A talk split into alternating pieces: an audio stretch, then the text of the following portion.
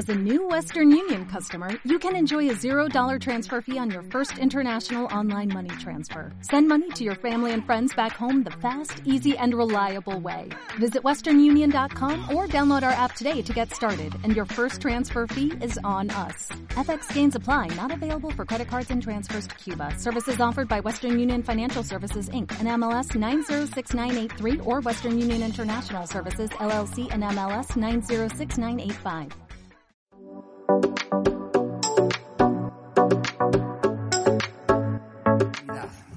Hoy quiero compartir un mensaje que Dios me dio ayer. Y antes de compartir este mensaje que tiene por título El camino hacia lo sobrenatural, el camino hacia lo sobrenatural, quiero decir que hoy me quiero mostrar de dos maneras. Menos mal que no ha venido Gaby porque ya se pone nerviosa. Hoy me quiero mostrar vulnerable. Por una razón. Entre los principios de la predicación de la palabra, o más bien no es un principio, es un consejo. Eh, el predicador de vez en cuando debería mostrarse vulnerable, porque a veces los predicadores se suben a los altares a predicar la palabra y se muestran tan fuertes, se muestran tan sobrenaturales, que la gente que está escuchando, que en este caso la iglesia que escucha dice, estoy perdido. El pastor es tan buena persona, el pastor es tan santo, ¿cuándo llegaré? Yo hoy me quiero mostrar vulnerable. Y lo digo porque no está Gaby, porque si no ya estaría pensando, ¿qué va a contar? Nada que no se pueda contar. Eh, y otra cosa que quiero hacer hoy es, eh, este mensaje me lo dio el Señor ayer, yo estaba orando, yo tenía otra cosa y Dios me lo cambió. Y es que otro principio en la predicación de la palabra es que el predicador debería siempre de hablar eh, de cosas que ya tiene superadas.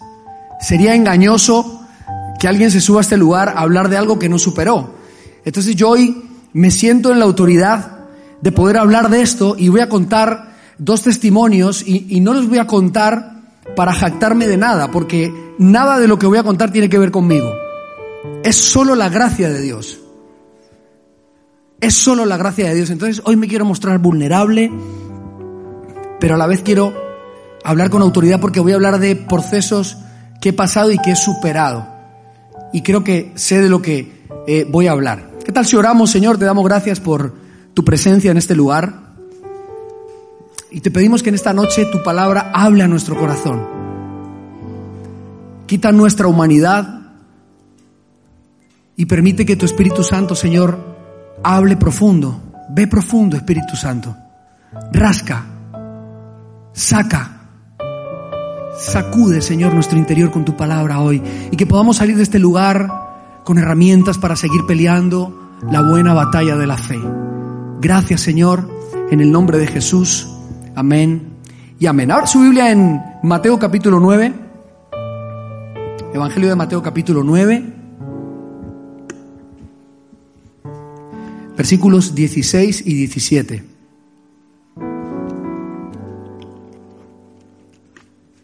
Hay un ambiente bonito aquí, Dios está en este lugar. Y si usted no lo siente tranquilo, tranquila, Él está porque Él lo prometió. Mateo capítulo 9 versículos 16 y 17 dice así, Nadie pone remiendo de paño nuevo en vestido viejo, porque tal remiendo tira del vestido y se hace peor la rotura. Ni echan vino nuevo en odres viejos, de otra manera los odres se rompen y el vino se derrama. Y los odres se pierden, pero echan el vino nuevo en odres nuevos y lo uno y lo otro se conservan juntamente. Un odre es, no sé si podéis buscar ahí un odre. Un odre es eh, la bota esa del vino, que está hecha de la piel del animal. Es tratada eh, y entonces la tratan de tal manera que se endurece y se queda pues como una, una bota, ¿no? Las que usan los, los mariachis para beber el tequila. Eso es un odre. ¿Y por qué, o mejor dicho, qué tiene que ver esta porción de la palabra con el camino hacia lo sobrenatural? Y empiezo mi mensaje diciendo que Dios es una fuente inagotable de bendición. Si usted puede entender esto de inagotable, va a empezar a estremecerse por dentro. Porque esto no es religión solamente. Esto va más allá. Dios es una fuente inagotable de bendición. Eso es un odre. Ahí lo tenéis. Algunos le llaman bota, pero la Biblia lo llama odre. Y decía que Dios es una fuente inagotable de bendición sobreabundante. Dios es una fuente inagotable de salud. Dios es una fuente inagotable de prosperidad integral. A mí no me gusta hablar de la prosperidad económica solamente, porque Dios no se reduce a dinero. Cuando yo siempre hablo de prosperidad, hablo de la prosperidad integral, hablo de la prosperidad de mi alma, la prosperidad de mi espíritu, hablo de que quiero prosperar en mi relación con mi esposa y Él quiere derramar, como Dios inagotable quiere derramar esas bendiciones sobre nuestra vida. Si hoy estás enfermo, el Señor te ha traído aquí porque Él quiere derramar salud sobre tu vida.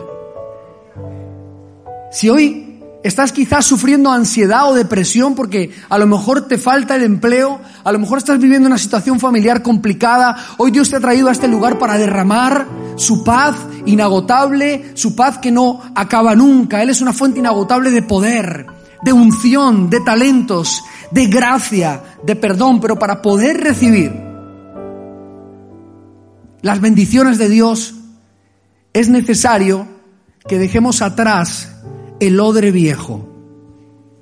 El Evangelio es muy sencillo de entender, muy difícil de llevar a la práctica.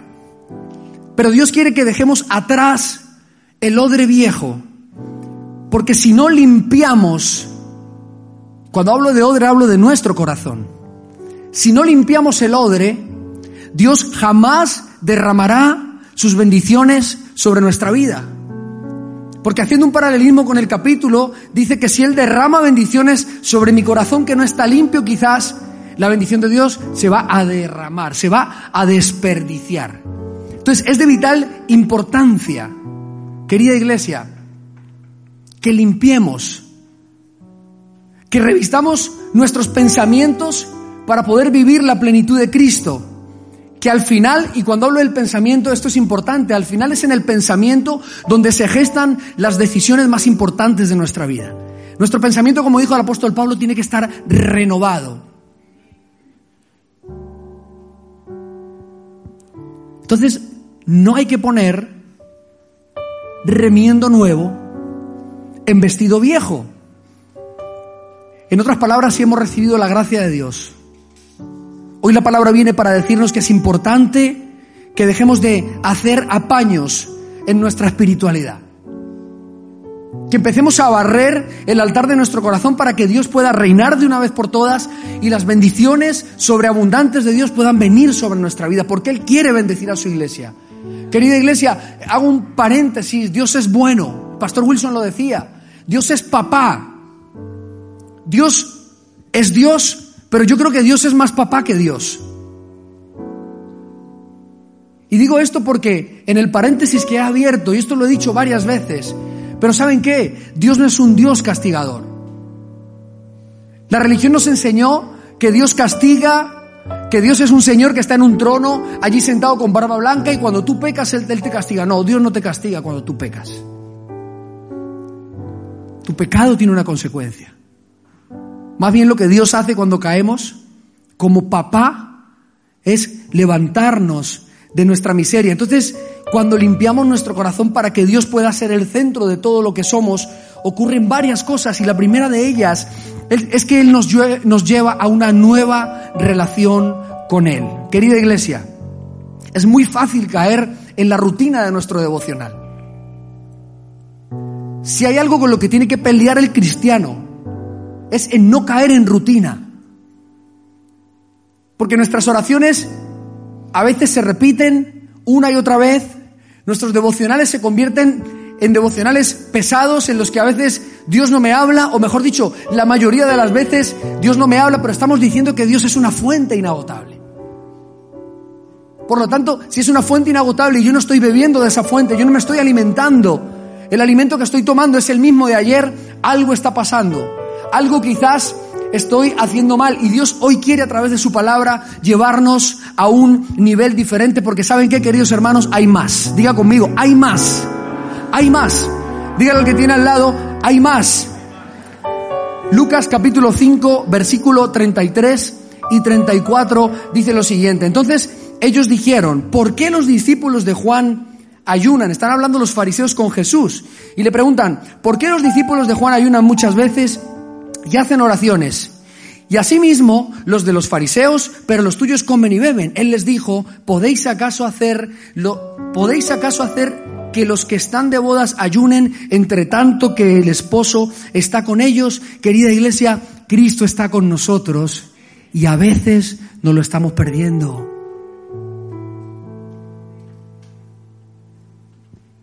Hay una ecuación que no falla.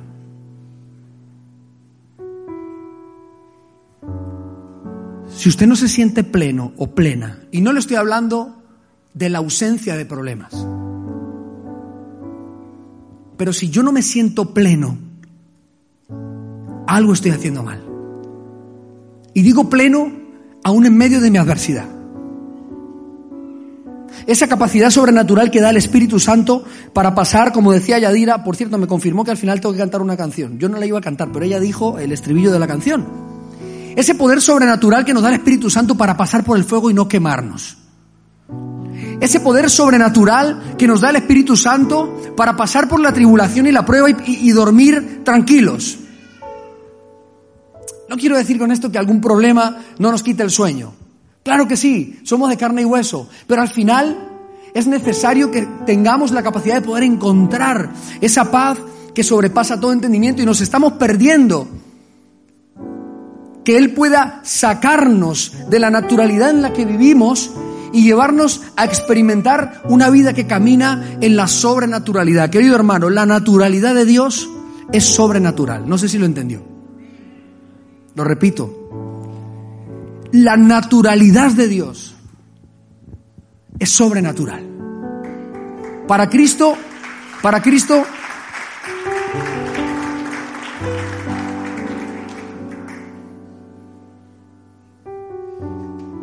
Él es sobrenatural. Para Él es natural hacer milagros. ¿Por qué para nosotros los milagros se convierten en algo esporádico? En algo que solamente pasa para algunos cada domingo cuando vienen a la iglesia, para otros quizás pasa cuando van al encuentro, para algunos pasa de año en año cuando viene el Congreso Anual de Iglesia, cuando Dios vive en lo sobrenatural. Y si Dios es sobrenatural y su naturalidad es sobrenatural, yo quiero vivir en esa sobrenaturalidad de Dios. Ahora, para eso necesito coger la escoba y empezar a barrer mi casa, mis pensamientos. Importantísimo, mis motivaciones. ¿Por qué hago las cosas? Si hemos conocido a Cristo de verdad, nuestra vida no puede ser normal. Si hemos conocido a Jesús, nuestra vida no puede vivir en la normalidad del día a día. Hermano, no pueden pasar dos años y usted no ver un milagro sobrenatural en su casa. ¿Y dónde está Cristo entonces? Nuestra vida, si hemos conocido a Jesús, no se puede limitar a un devocional diario. Yo por muchos años pensaba que lo estaba haciendo bien porque hacía mi devocional por las mañanas. Nuestra vida, cuando hemos conocido a Jesús, no se puede limitar a un ayuno de 21 días. Algunos se sienten fuertes porque están ayunando y gloria a Dios por ello, pero no podemos limitar nuestra relación con un Dios sobrenatural a un ayuno de 21 días. ¿Cuándo yo sé que estoy viviendo en lo sobrenatural? ¿Sabe cuándo? Cuando en mi casa ya no vuelan los platillos voladores. Ahí entraste en lo sobrenatural, querido hermano. Y le hablo a los hombres. Yo estoy viviendo en lo sobrenatural cuando en mi casa ya somos capaz, mi mujer y yo, de hablarnos sin faltarnos al respeto. Ahí está Dios. Alguien pensó que yo iba a decir que voy levantando cojos por la calle de lunes a viernes. Ojalá. Pero para que lo hagamos más práctico y lo bajemos, ¿saben cuándo yo sé que estoy viviendo en lo sobrenatural? Cuando tengo la capacidad de corregir a mis hijos pequeñitos con amor, sin faltarles al respeto y dándoles la dignidad como personitas que son. Porque a veces pensamos que como son niños y se portan mal, pues le pego cuatro gritos para que se calle y me deje en paz. Estoy viviendo en lo sobrenatural. cuando el dinero pasa a un quinto plano en mi vida. Y digo esto porque saben que, hermano, usted y yo nos levantamos cada día a ir a trabajar. Y la realidad de esto es que nos levanta de la cama el dinero, porque si a usted no le pagan, usted no va a trabajar, yo tampoco.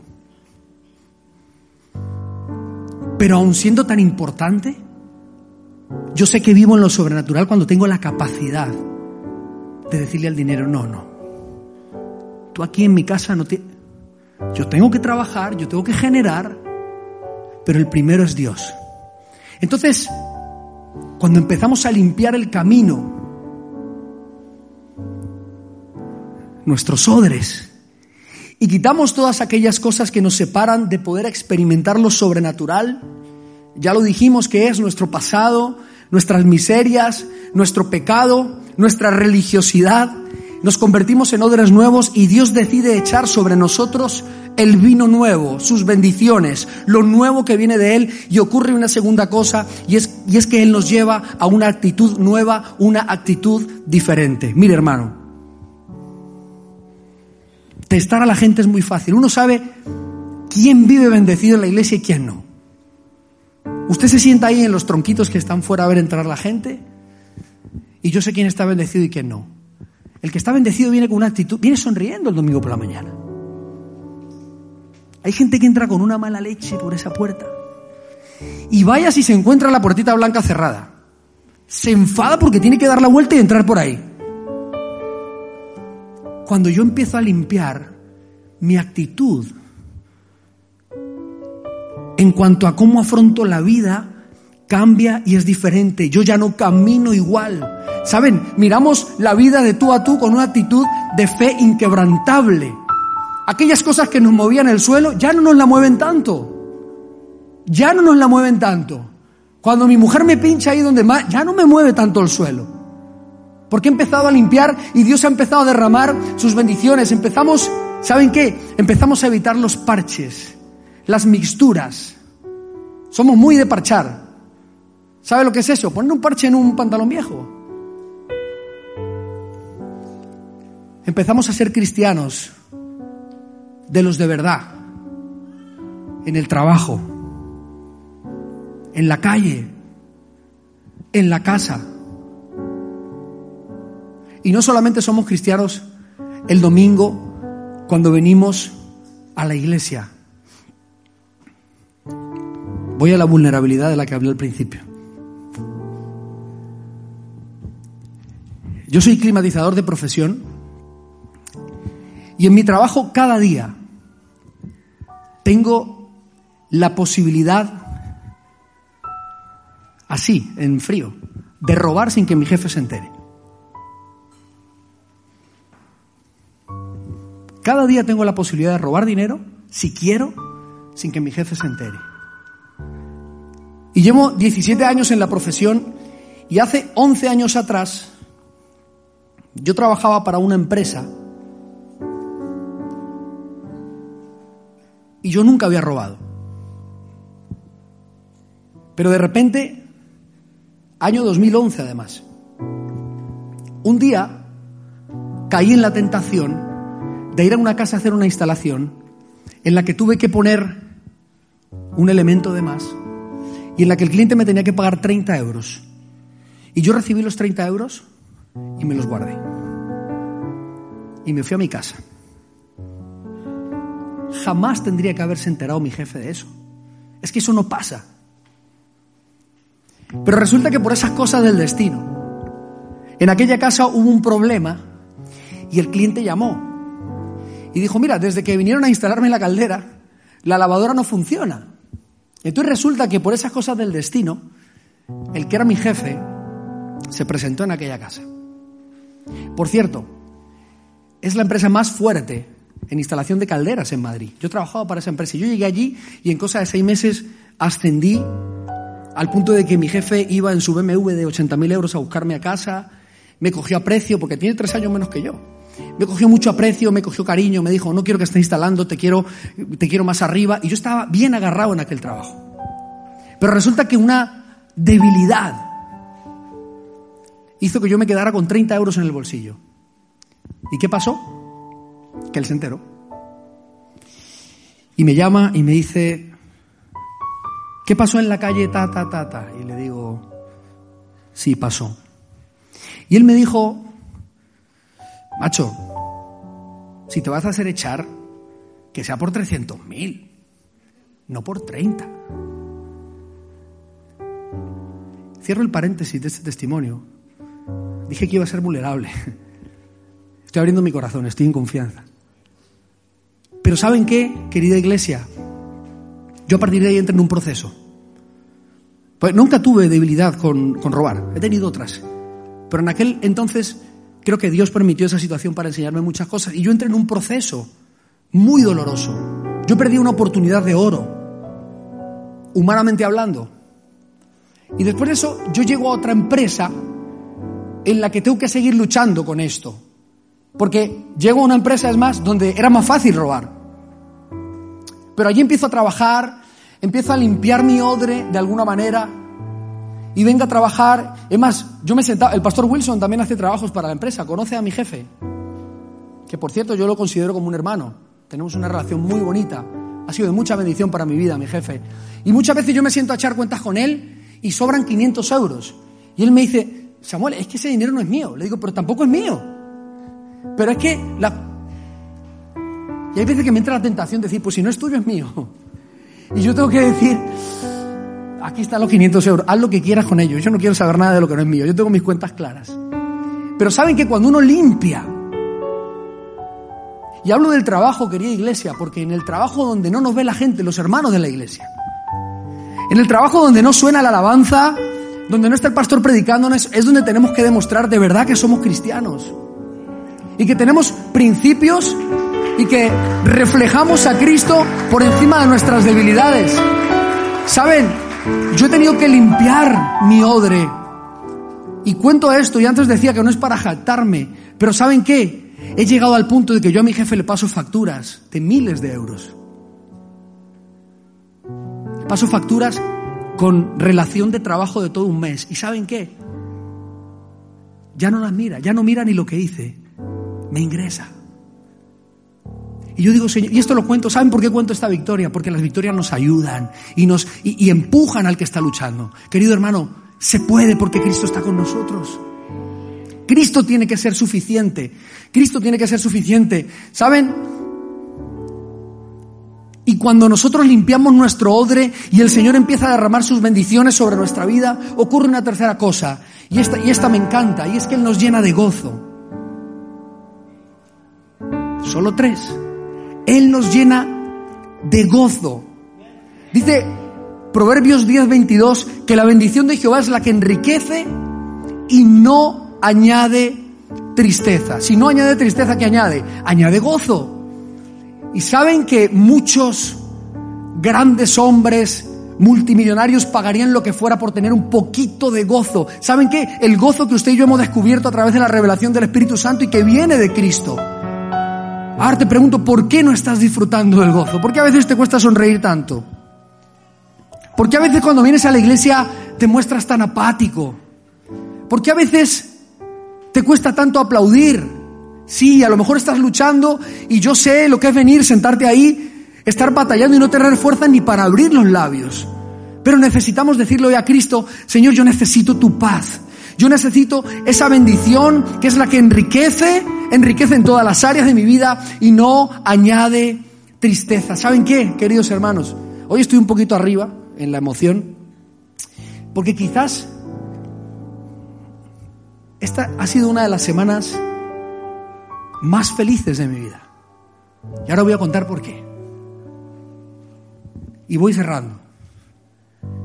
Como la mayoría sabéis, yo no soy un gran cantante, ni soy un gran músico, pero considero que Dios sí me dio el talento para escribir canciones. Tengo talento para ello. No soy el mejor, pero alguna cosa sale por ahí. Y resulta que esta semana, para los que no lo sabéis, hay una canción que la habéis escuchado en redes sociales, ¿Quién dijo miedo? ¿Quién dijo miedo? Si yo camino, bueno, esa canción la escribí yo, está en un álbum y ese álbum, ese disco, ha sido nominado al Grammy Latino. Es más, no solamente, en ese disco no solamente hay, está esa canción, hay dos canciones mías. Y ese disco, y, y, y para los que entienden un poquito, esto es como ganar un mundial. Sea, esto es lo máximo de lo máximo de la música, un Grammy latino. A mí no me van a dar estatuilla, porque yo solamente puse dos canciones y el título. Quiero decir, si la canción hubiese estado nominada a Mejor Canción del Año y gana, sí me dan la estatuilla, entonces me hago la foto para redes sociales. No va a ser así, pero para mí, y digo porque esto ha traído algunas consecuencias, resulta que yo esta semana recibo una llamada. Quiero llegar a algo con esto. Esto no es chismerío santo, como dice el pastor Dante Gebel. No, quiero llegar a algo con esto. Y yo esta semana recibo una llamada, yo, yo lo conocía a él, pero él no sabía que yo existía, de un señor que se llama Liam Duarte. Liam Duarte es el CEO de Heaven Music. Heaven Music es la productora discográfica más grande a nivel mundial de habla hispana cristiana. Entonces a mí me llama este señor, bueno, a mí me llama uno que se llama Quique Pavón y me dice, te va a llamar Liam, que me llame. Entonces Liam me llama y me empieza, lo primero que me dice es, macho, te felicito. No, me dijo macho, él argentino. Dice, che, te felicito, ¿viste? Qué grosso el negro, me dice. Porque me vi en la foto de WhatsApp, no nos conocíamos. Y me dice, Samuel, te felicito. Tengo compositores en el equipo que llevan muchos años trabajando y escribiendo canciones, soñando lo que tú estás viviendo hoy. Y él me dijo algo, y aquí quiero llegar. Él me dijo algo que me puso a pensar. Me dice, y mientras hablo contigo, algo me dice que tú esto que estás viviendo no lo has buscado. Y ahí el Espíritu Santo empezó a hablarme. Claro que no lo he buscado. ¿Qué me iba a imaginar yo? Aquí tendría que decir el pastor Tomás, yo vengo de un pueblo de vacas. No, yo no vengo de un pueblo de vacas, pero ¿qué voy a pensar yo? Wilson sabe de dónde vengo yo, conoce mi pueblo. Es un pueblo de guerrilla, es un pueblo de violencia, allí en Colombia. ¿Qué voy a, qué voy a andar yo buscando Grammys latinos? Y cuando él dice, Samuel, yo creo que tú no lo, has, no lo has buscado y por dentro del Espíritu Santo, efectivamente yo no lo he buscado. Ahora, lo que sí hemos buscado en nuestra casa, algunas veces acertadamente, otras no, algunas veces con más fuerza o menos fuerza, algunas veces con más atino o no, algunas veces equivocándonos, lo que sí hemos buscado es servir al Señor. Porque aquí no hay otro camino, querida iglesia. Aquí no hay otro camino. Para la prosperidad, y si quieres pensar en dinero, piensa, el camino es servir en tu casa a tu Señor. No hay más. Porque cuando tú sirves al Señor, Él se convierte en tu jefe. Y ese jefe es el jefe más sabio del universo. Y la sabiduría del cielo empieza a venir sobre tu vida y los proyectos empresariales de trabajo se te abre un mundo que mientras estés lejos de la fuente no se te va a abrir. Querido hermano, es más rentable. Escúchame, a mí no me gusta hablar de dinero en el altar. Y ahora hablo porque no están retransmitiendo. Estamos en casa. Pero te aseguro que es más rentable para tu bolsillo que tú dediques parte de tu tiempo a servir al Señor.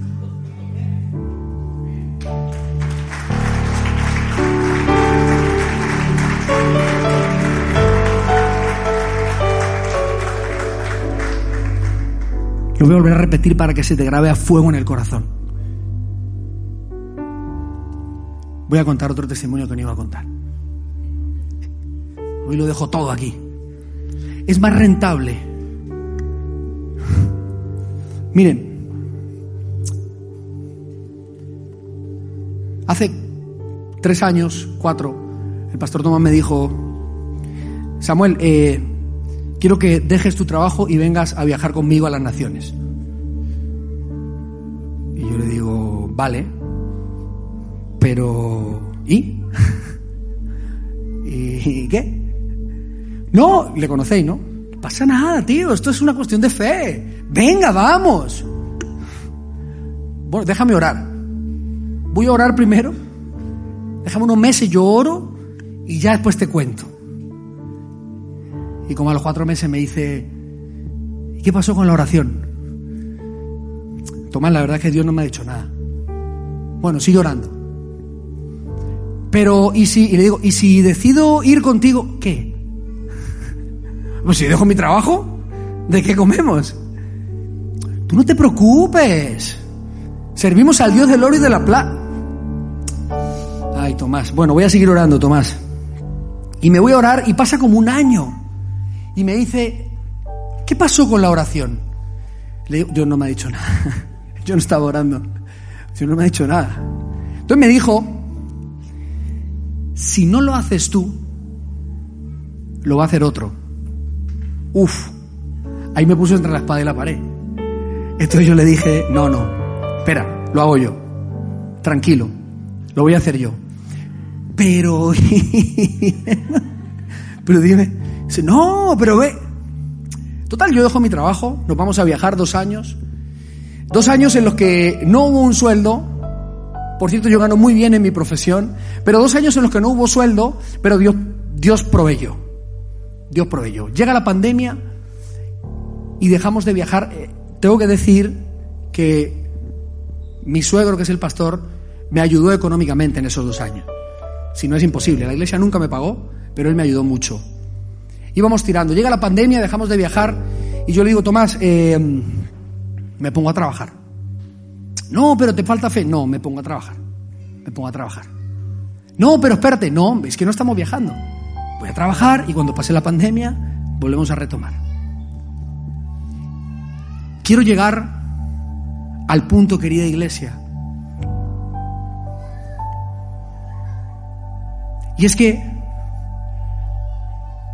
cuando yo incluso estoy dispuesto a renunciar a las cosas a las que más me agarro, porque ojo, si hay algo a lo que nos agarramos, es al bolsillo. Sí, a mí me pasa. Sí, sí, sí, sí. A veces doy algunas ofrendas y me duele en el alma. Pero ¿saben qué? Y esto lo cuento en confianza, además como no se está retransmitiendo y no hay nadie de la familia pastoral, solo yo, lo voy a decir. Yo soy el único de la familia pastoral que no trabaja para la iglesia a tiempo completo. A mí la iglesia no me paga. Pero ¿saben qué? Como no hay nadie, lo digo. De los tres yernos, yo soy el que mejor diezmo da. Pero ¿sabe por qué se lo digo? Porque estamos compitiendo. Es que estamos en una competencia. es que Darío, Dodo y yo siempre estamos compitiendo a ver quién diezma más. Siempre les gano. Será porque soy el mayor. Dodo tiene 25 años, tiene que crecer, tiene que madurar. No, mentira. Es broma. Pero esto no ha sido fácil. Y esto ha sido gracias a mi esposa, es una mujer de Dios que me empuja. Yo no tengo ningún mérito, pero Iglesia, para terminar y para finalizar, yo tenía aquí un final. Yo no sé, yo no sé cuál sea tu situación actual, pero tenemos que volver a Jesús.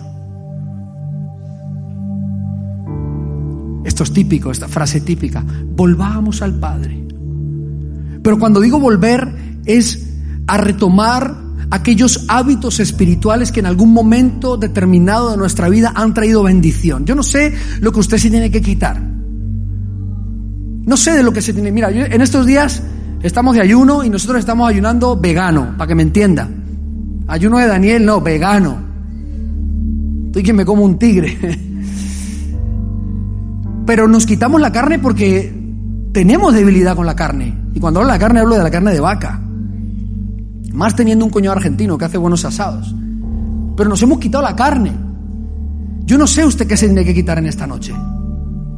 No sé usted qué espacio en su corazón tiene que liberar para que Jesús tome el centro y escúchame, de manera sobrenatural. Las bendiciones del cielo van a, empezar a venir sobre su vida y usted va a flipar.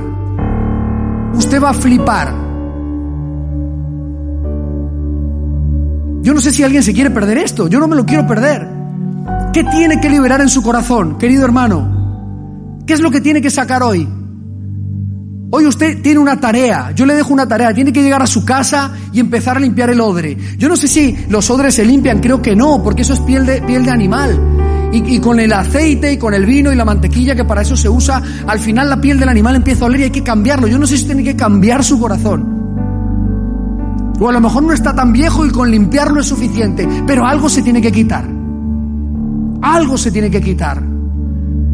Yo, mi corazón en, estos en este último año arde, iglesia, arde, porque tengamos la capacidad de poder vivir en lo sobrenatural de Dios que tengamos la capacidad de poder tener hogares de Dios, que tengamos la capacidad de poder tener cristianos en nuestros trabajos que representan a Cristo, que tengamos la capacidad de disfrutar de las cosas que Dios nos da. Querido hermano, si el, Evangelio se te convirtió en una carga, algo estás haciendo mal, esto no es una carga.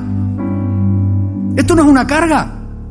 Si tú vienes aquí derrotado, no, es que es muy duro, es que el pecado, algo, algo está pasando. Ponte de pie, por favor.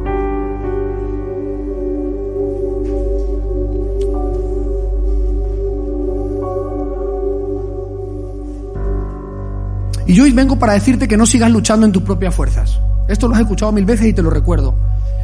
No sigas luchando en tus propias fuerzas. Y entiende de una vez por todas, entiende de una vez por todas, que todos los problemas presentes son el proceso que necesitas para volver a una nueva y diferente relación con Dios. Querida iglesia, vamos a ser inteligentes y sabios. No veamos el problema solamente como un problema. Míralo como una oportunidad de cambio. Di, Señor, mañana lunes me voy a levantar con otra actitud. Lo estoy pasando mal, quizás estoy enfermo, quizás tengo problemas en casa con mi esposa, con mi esposo, quizás estoy luchando con mis hijos, pero yo mañana me voy a levantar con otra actitud. Porque voy a tomar el problema como una oportunidad. Saben, los problemas presentes son el proceso que necesitas